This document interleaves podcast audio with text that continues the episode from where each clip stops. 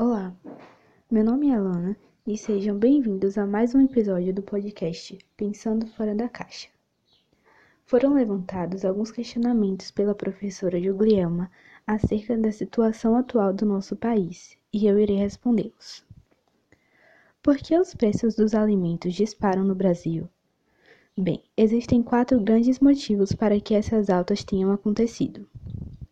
O primeiro foi a mudança de comportamento do consumidor, que, devido à pandemia do, da Covid-19, deixou de comer fora para cozinhar em casa, o que fez a demanda por produtos da cesta básica crescer. A demanda internacional por alimentos também causou alta dos preços. Essa demanda diminuiu a oferta dos alimentos no mercado brasileiro, porque os agricultores preferem exportá-los, devido ao fato de ser mais lucrativo.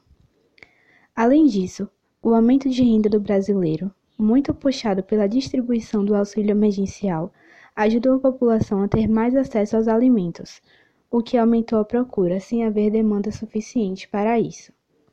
Por último, o dólar valorizado em relação ao real fez com que os produtos brasileiros ficassem mais baratos para exportação. Inclusive, ajudou a abrir novos mercados para os produtores brasileiros, até mesmo de arroz. O próximo questionamento é: Estamos prestes a viver uma sucessão de alta nos preços no momento em que a taxa Selic está no seu mais baixo patamar histórico?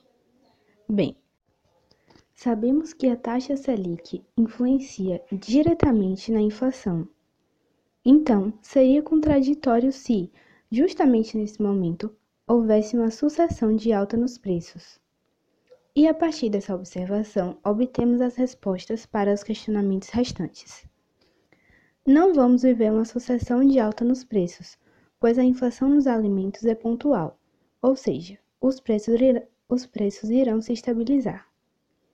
Essa inflação não deve se expandir para outros setores da economia, esses que, por sua vez, estão com baixo consumo, e quando a oferta é maior que a demanda, ocorre a deflação.